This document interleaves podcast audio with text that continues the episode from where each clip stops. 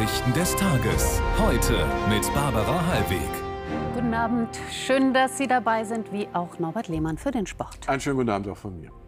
Fünf Wissenschaftler haben Deutschlands Klimapolitik geprüft.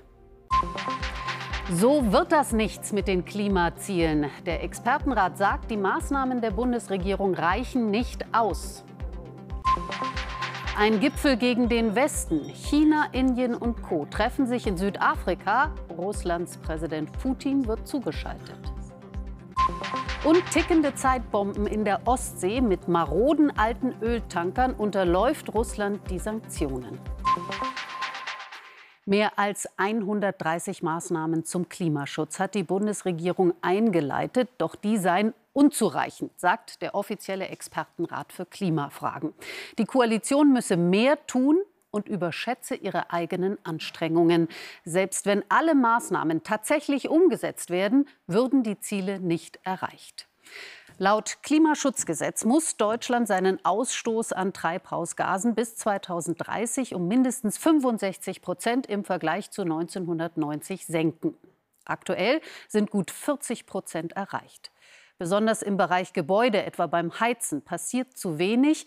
Noch größere Defizite gibt es beim Verkehr. Karl Hinterleitner. Das Urteil war vernichtend. Kein realistischer Zeitplan, keine ausreichende Überprüfung, kein schlüssiges Konzept. Die Expertenkommission geht mit dem Klimaschutzprogramm der Bundesregierung hart ins Gericht. Es gebe nicht einmal verlässliche Daten. Die Regierung hat uns ein Puzzle mit 1000 Puzzleteilen gegeben, es sind auch 1000 Teile, aber wir haben da festgestellt, die bestehen aus drei verschiedenen Puzzeln. Und jetzt haben wir hier ein Stück und da ein Stück und da ein Stück. Ein wichtiger Punkt für den Expertenrat die Gebäudesanierung. Hier ließe sich viel CO2 einsparen, die Umsetzung aber stockt. Das Hin und Her beim Gebäudeenergiegesetz habe für so große Unsicherheit gesorgt, dass kaum jemand in den Klimaschutz investiere, stellt die deutsche Bauwirtschaft fest. Was im Moment fehlt, sind die Aufträge. Und ich glaube, da liegt auch ein bisschen das Thema, so wie beim Heizungsgesetz vor der Sommerpause in der Politik, dass wir im Moment nicht wissen, was müssen wir zu welchem Zeitpunkt bauen. Häuslebauer, Investoren im Mietwohnungsbau, aber auch Hauseigentümer wussten nicht, wann gilt was, welche Heizung muss ich einbauen, welche Heizung kann ich einbauen, welche Förderung gibt es. Die Spielregeln waren völlig unklar. Besonders viel Emissionen entstehen im Verkehr. Der Sektor hinkt laut Expertenrat bei den Klimaschutzzielen am meisten hinterher. Das könne und müsse man ändern, meint die deutsche Umwelthilfe. Wir brauchen ein Tempolimit. Damit alleine könnten 11 Millionen Tonnen CO2 pro Jahr eingespart werden. Oder natürlich auch ein Abbau der ähm, klimaschädlichen Subventionen wie das Dienstwagensteuerprivileg oder das Dieselprivileg. Eins muss man ganz klar sagen, nichts zu tun in Sachen Klimaschutz wird richtig teuer, wird für uns alle teuer. Wir werden Strafzahlungen leisten müssen. Alles in allem eine eher schlechte Bilanz für das Klimaschutzprogramm der Regierung. Die Pläne ambitioniert, die Umsetzung bisher mangelhaft. Wie es gehen kann, zeigt die Gemeinde Simmerath in der Eifel. Sie produziert viel mehr Strom, als sie selbst braucht, mit Windkraft. Erstaunlicherweise gab es gegen diesen Windpark kaum Widerstand, wohl auch, weil die Energiequelle die Gemeindekasse füllt und die Bürger von niedrigen Steuern profitieren. Heute kamen der Bundeskanzler und der Ministerpräsident. Torge Bode berichtet.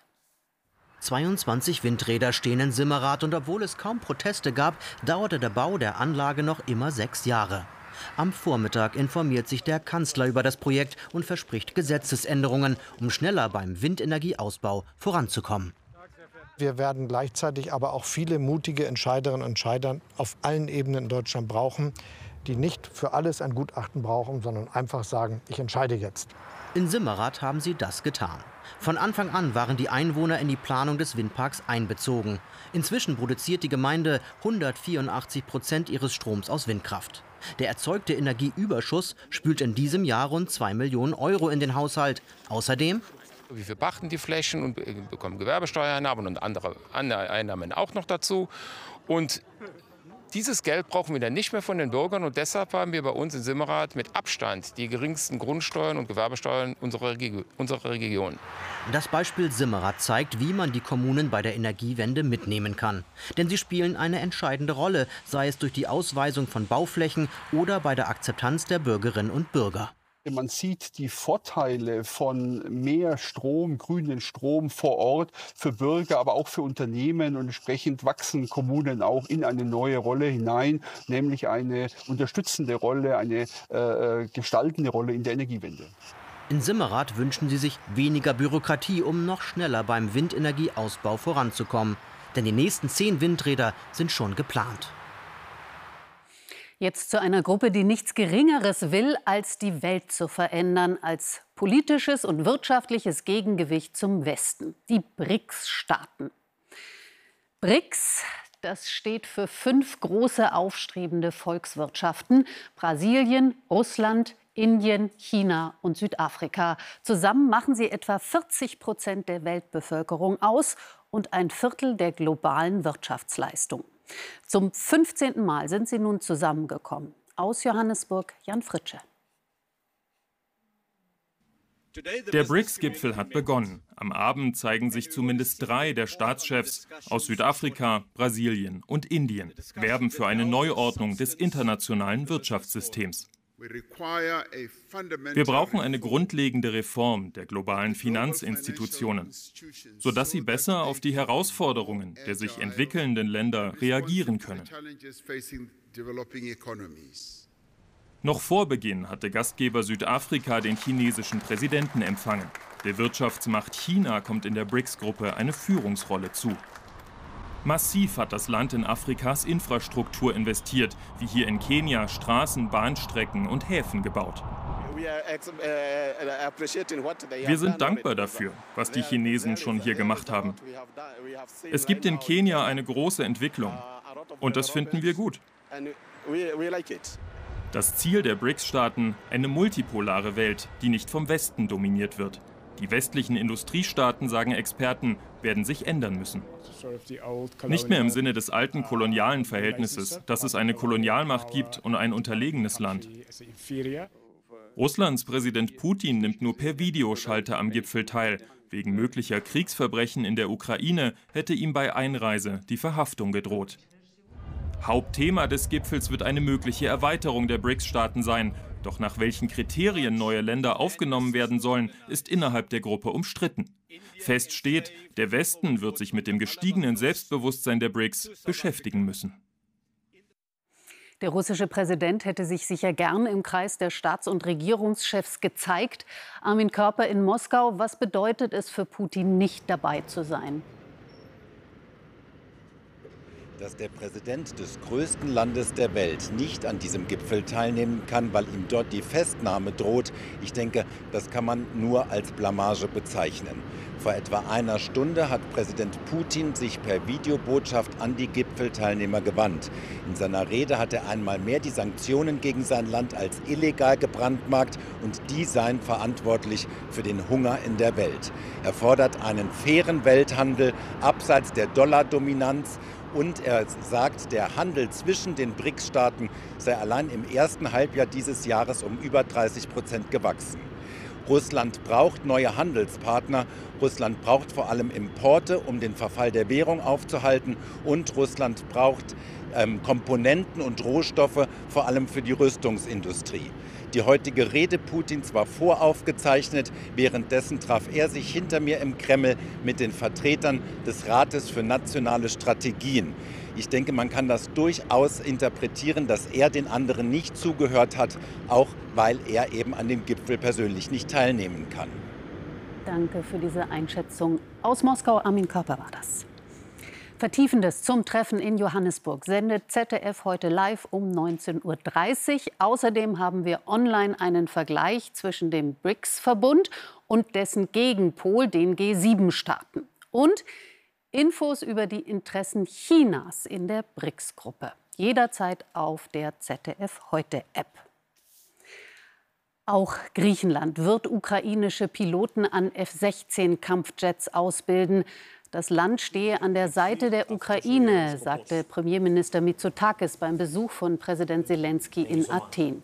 Die ausgebildeten Piloten werden dann die versprochenen dänischen und niederländischen F-16 fliegen. Die ersten Kampfjets sollen zum Jahreswechsel in die Ukraine geliefert werden.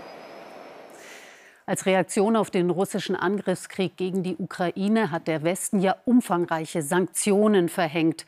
Die Idee, Moskau soll etwa seine Rohstoffe nicht mehr einfach auf dem Weltmarkt anbieten können. Nach Recherchen des ZDF-Magazins Frontal umgeht Russland die Handelssperren in der Ostsee mit Hilfe schrottreifer Schiffe. Michael Haselrieder und Arndt Ginzel berichten.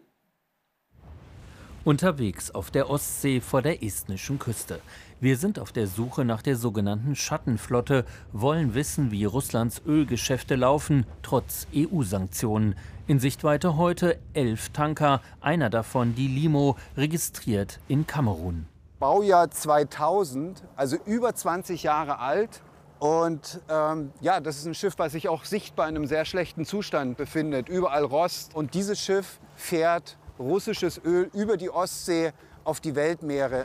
Experten rechnen solche Tanker einer Schattenflotte zu, mit wechselnden Namen und verschleierten Besitzern.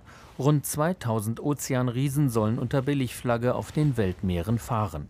Seit den Sanktionen steuern sie immer häufiger russische Ölhäfen in der Ostsee an, Ustluga und Primorsk. Jan Manitzki war früher Außenminister Estlands, heute betreibt er ein Hotel. Es wäre eine Katastrophe für die Ostsee, wenn ein rostiger Tanker auseinanderbrechen würde. Und das kann passieren, wenn sie nicht inspiziert werden. Schon vor einem Jahr konnte Frontal vor der griechischen Küste dokumentieren, wie Sanktionen umgangen werden. Öl wird von russischen Tankern auf andere Schiffe gepumpt. Zurück auf der Ostsee, dort tauchen plötzlich ein russisches U-Boot und ein russisches Kriegsschiff auf. Dann zeigt sich auch die estnische Küstenwache. Für uns das Zeichen, zurückzukehren. Mehr zur Schattenflotte in der Ostsee zeigt Frontal heute um 21 Uhr. Rund zwölf Jahre nach dem Supergau im japanischen Atomkraftwerk Fukushima will der Betreiber ab Donnerstag aufbereitetes Kühlwasser ins Meer leiten, täglich etwa 500.000 Liter. Das Vorhaben ist umstritten. Japanische Fischer befürchten Einnahmeeinbußen. Laut internationaler Atomenergiebehörde sind die Gefahren für Mensch und Umwelt aber vernachlässigbar. Bevor das Wasser ins Meer geleitet wird, sollen dem Betreiber zufolge fast alle radioaktiven Bestandteile herausgefiltert werden. 2011 war es im Atomkraftwerk nach einem Erdbeben und einem Tsunami zur Kernschmelze gekommen. Teile Südeuropas kämpfen weiter mit extremer Sommerhitze.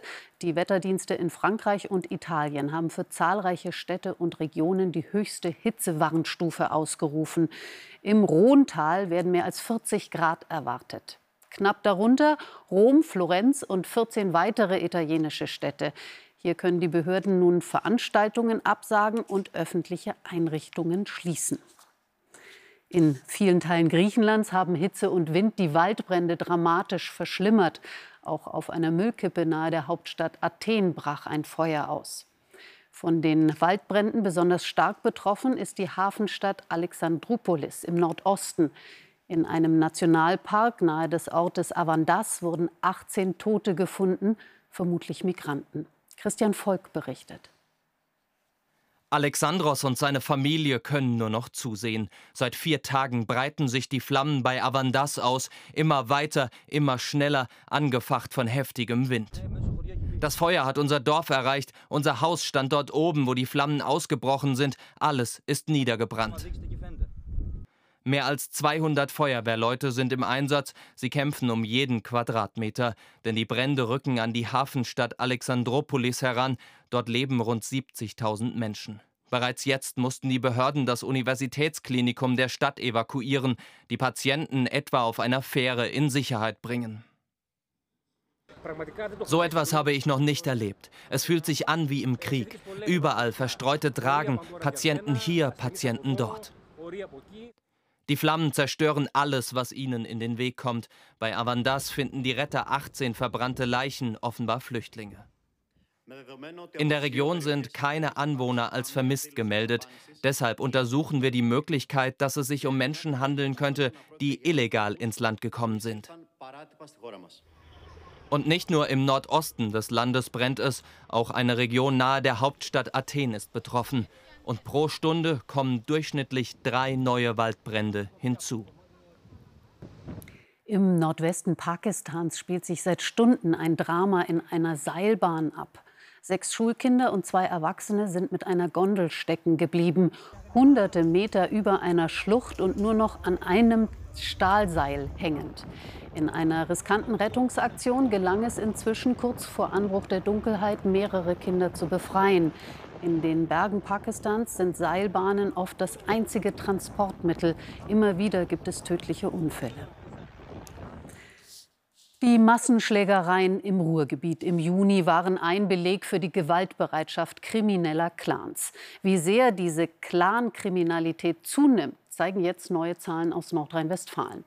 Dort wurden im vergangenen Jahr 6.573 Straftaten mit Clanbezug registriert. 20,3 Prozent mehr als im Vorjahr. Etwa ein Drittel der Straftaten waren laut Landeskriminalamt sogenannte Rohheitsdelikte wie Raub, Körperverletzung oder Freiheitsberaubung. Ob es regnet oder die Sonne scheint, das Wetter interessiert alle, doch für eine Berufsgruppe bestimmt es entscheidend das Geschäft für die Bauern. Und das Jahr 2023 hat es nicht nur gut gemeint mit der Landwirtschaft. Es gab nasse Perioden, aber auch viel Trockenheit. Nicht immer alles zum richtigen Zeitpunkt. Entsprechend fällt auch die Ernte aus. Jan Mayer hat sich umgehört. Die Getreideernte ist abgeschlossen. Auf dem Feld wird bereits der Winterraps fürs nächste Jahr ausgesät. Peter Bremer ist enttäuscht von der Qualität des Roggens in diesem Sommer. Nach einem trockenen Frühling hat Starkregen die Ernte beeinträchtigt. Der Roggen wird auch kein Brotroggen mehr, sondern es werden wahrscheinlich eher Futterqualitäten in diesem Jahr werden, ähm, die dann natürlich auch entsprechend ähm, nicht so hoch vergütet werden. Nicht nur die Qualität, auch die Quantität hat gelitten. In ganz Deutschland bringen die Bauern voraussichtlich fast 4% weniger Getreide ein als im Vorsommer. Mit 41,9 Millionen Tonnen liegt die Menge aber nur etwas unter dem Durchschnitt der vergangenen Jahre. Das unterdurchschnittliche Ernteergebnis in Verbindung mit stark rückläufigen Preisen wird natürlich die ökonomische Situation der Betriebe äh, belasten. Äh, das heißt, äh, die Geldmittel, um die neue Ernte finanzieren zu können, die sind deutlich geringer wie im letzten Jahr. Landwirt Heiko Terno hat seine gesamte Getreideernte in dieser Scheune eingelagert. Zur schlechten Qualität kommen hohe Kosten für Dünger und Diesel, doch noch hofft er auf eine ausgeglichene Erntebilanz. Wir haben ja auch noch Kulturen im Feld stehen wie die Kartoffeln. Die haben eine gute Qualität, die werden auch ordentlich Ertrag bringen und da haben wir auch gute Preise sodass ich durch den Anbau von unterschiedlichen Früchten ich auch eine Risikoverteilung habe und ich dadurch das auch noch hinbekommen werde. Den Kartoffelknollen hat der regenreiche Sommer gut getan, doch hat er nicht geschafft, das Wasserdefizit auszugleichen. In vielen Regionen ist der Boden weiterhin zu trocken. Und jetzt zur Hockeyheim-EM. Nach den deutschen Frauen sind jetzt auch die Männer erfolgreich. Die sind ja immerhin die Weltmeister, haben aber im ersten Spiel gegen Wales nicht über ein Unentschieden hinausgekommen. Gestern Abend aber gegen Titelverteidiger Niederlande ein ganz, ganz starker 3 zu 0 Sieg. Direkt in der ersten Spielminute fällt auch das erste Tor. Justus Weigern trifft zur frühen Führung. Das 2 zu 0 in der fünften Minute lenkt ein Niederländer mit dem Fuß ins Tor. In der 28. Minute ist es dann Malte Hellwig, der mit seinem zweiten Turniertreffer den 3 zu 0 Endstand markiert. Wir wollten direkt Druck drauf geben und sie immer wieder stressen. Und ich glaube, das ist uns gerade am Anfang ganz gut gelungen. Im dritten Gruppenspiel gegen Frankreich reicht den Deutschen ein Unentschieden zum Weiterkommen ins Halbfinale. Riesenüberraschung gestern Abend bei der Leichtathletik WM. Shakari Richardson aus den USA lässt die hochfavorisierten Jamaika Jamaikerinnen hinter sich und gewinnt Gold über 100 Meter. Gina Lippenkemper hatte es nicht bis ins Finale geschafft. Für Shakari Richardson ist es der erste Titel. Die 23-Jährige aus Dallas läuft wegen ihrer schwachen Vorlaufzeit auf der ungünstigen Außenbahn. Mit 10,65 Sekunden ist sie dennoch so schnell wie keine vor ihr in einem WM-Finale und gewinnt vor Jerrica Jackson und Titelverteidigerin Shelly Ann Fraser Price, beide Jamaika. Ins Finale läuft der Frankfurter Joshua Abuaku. Als erster deutscher Läufer seit Harald Schmid vor 36 Jahren erreicht er den WM-Endlauf über 400 Meter Hürden. Die deutschen Rennrodler Toni Eggert und Sascha Beneken beenden ihre Karriere. Das Doppelsitzerteam hat elf Weltmeistertitel geholt und sechsmal den Gesamtweltcup gewonnen. Erste Niederlage für die deutschen Volleyballerinnen bei der Heim-EM in Düsseldorf. Das Team verlor überraschend gegen Schweden mit 1 zu 3, hat aber weiterhin Chancen aus Viertelfinale. Ja, und die Fußball-Weltmeisterinnen aus Spanien sind wieder daheim und haben es heute Nacht auf einer Riesenparty in Madrid mit tausenden Fans so richtig krachen lassen.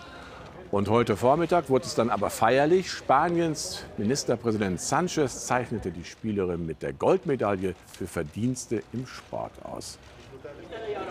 Also erst WM-Gold, dann Verdienstgold. Wirken aber noch ein bisschen müde, finde ja, ich. Allerdings, das stimmt. Noch ist es ruhig beim Wetter. Ab Donnerstag drohen Gewitter. Mehr dazu hat gleich Östen Terli. Marietta Slomka begrüßt Sie um Viertel vor zehn im Heute-Journal. Hier übernimmt morgen Jana Pareigis. Ihnen noch einen schönen Abend und auf bald.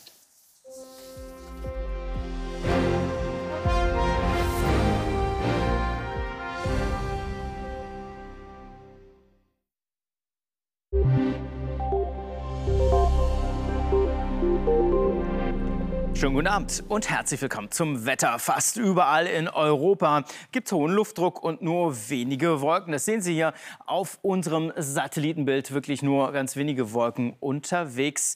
Aber es gibt ziemlich viel Hitze, vor allem Richtung Spanien, Temperaturen über 40 Grad. Und auch das Wasser selbst im Mittelmeer ist sehr heiß, teilweise rekordwarm. Wir schauen auf die Nacht und da gibt es im Südosten einzelne Schauer. Ansonsten gibt es Nebel und nur harmlose Bewölkung und die Temperaturen sinken auf 17 bis 19 im Süden und äh, teilweise 15 Grad ganz im Norden, am kühlsten Richtung hessisches Bergland mit 12 Grad. Ja, morgen dann teilweise Quellwolken ganz im Süden an den Alpen und daraus können sich dann einzelne Gewitter entwickeln und Schauer gibt es auch ganz im Norden. Dazwischen aber häufig trocken, viel Sonne bei höchsten Temperaturen bis 35 Grad im Südwesten. Hier eine extreme Wärmebelastung. Ganz im Norden sind es 21 bis 23, teils 29 Grad. Die nächsten Tage. Es kommen Gewitter auf. Am Donnerstagabend die ersten kräftigeren. Ja, und zum Freitag müssen wir dann mit Unwettern rechnen, teils mit Hagel, Sturmböen und Starkregen. Einen schönen Abend.